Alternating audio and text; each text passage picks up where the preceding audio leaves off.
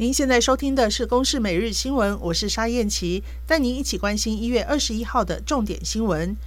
因应帛琉疫情升温，指挥中心宣布，台帛旅游泡泡从二十二号开始将启动入境加严管制措施。从帛琉入境台湾的旅客必须先做 PCR 裁剪，并改采五加九集中检疫，期间裁剪的频率也大幅增加。指挥官陈时中说：“入境的时候要做 PCR，然后又到哈那个集中检疫所哈集中检疫所五天的公费。”好，入住集中检疫所，然后 PCR 裁剪后，那再加上九天的加强版的自主管理，那到第十四天的时候，是三、十四天的时候再做一次 PCR。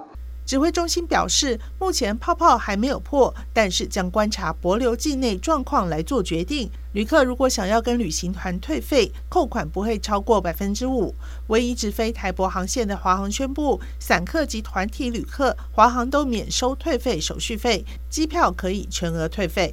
指挥中心公布，今天开始开放使用数位新冠病毒健康证明。国内的疫苗接种者都可以下载符合欧盟规范的查验方式，它可以验证六十国证明，并提供实名制的 APP 来作为证明载具。指挥中心资讯组副组长庞一敏说：“户号取代取代护照号码，那这个认证的城市可以除了查我国的数位证明之外，可以查六十国的数位证明，